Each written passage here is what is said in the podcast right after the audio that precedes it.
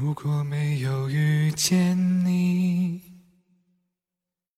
我将会是在哪里？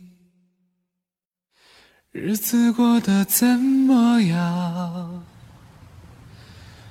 人生是否要珍惜？晚餐之后，失眠之前，听瑞会觉得暖。浅岛繁花，不只聊情感。也许认识某一人，过着平凡的日子。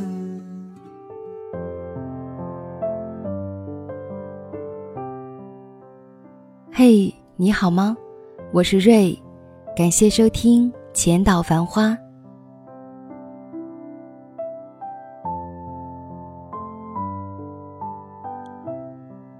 在写作群里有一个姑娘特别喜欢写作，说了很多次想要辞职做专职作者。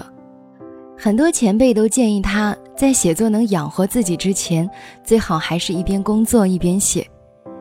可姑娘还是在不停的纠结。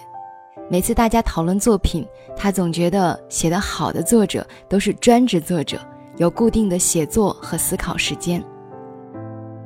看她实在为难。既耽误了本职工作，也没有写出像样的作品。群里一位资深的作者给了他一个特别走心的建议：如果你愿意卯足劲儿一直写，你能承受一年毫无收入，一到两年低收入之后，写作绝对可以养活你，而且会越来越好。姑娘信誓旦旦的说要好好规划，就消失了。一年多之后，姑娘又来了。带着和过去一样的要不要专职写作的问题，还有和过去一样的写作水平。而在这一年的时间里，群里有的人小说签了网站，有的人签了出版，大家都从零收入开始一点点的提升，只有姑娘依旧在纠结，写作到底能不能养活自己，也依旧在错过成为一个作者的可能。通向目标有一千条路。但如果害怕可能遇到的危险，就踌躇不前。即便你在脑袋里想了成千上万条的解决办法，终究还是一无所获的。因为无论哪条路，向着你要的方向奔跑，才是能达到目标的唯一方法。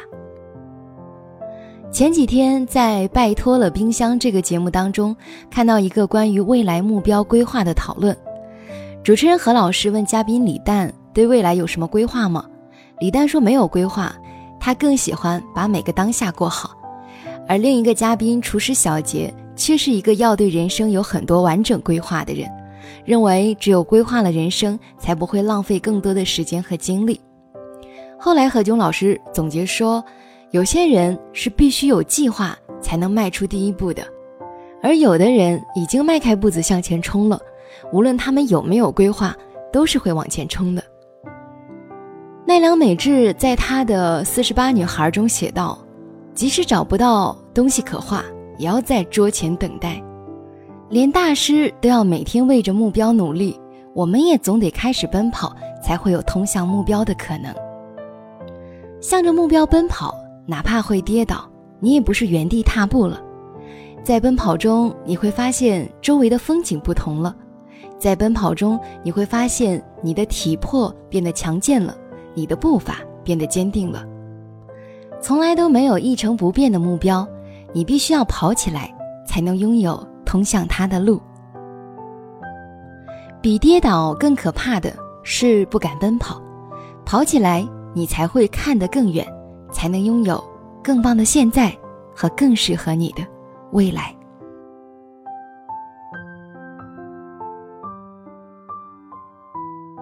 这就是今晚想要和大家分享的一些心情和感悟。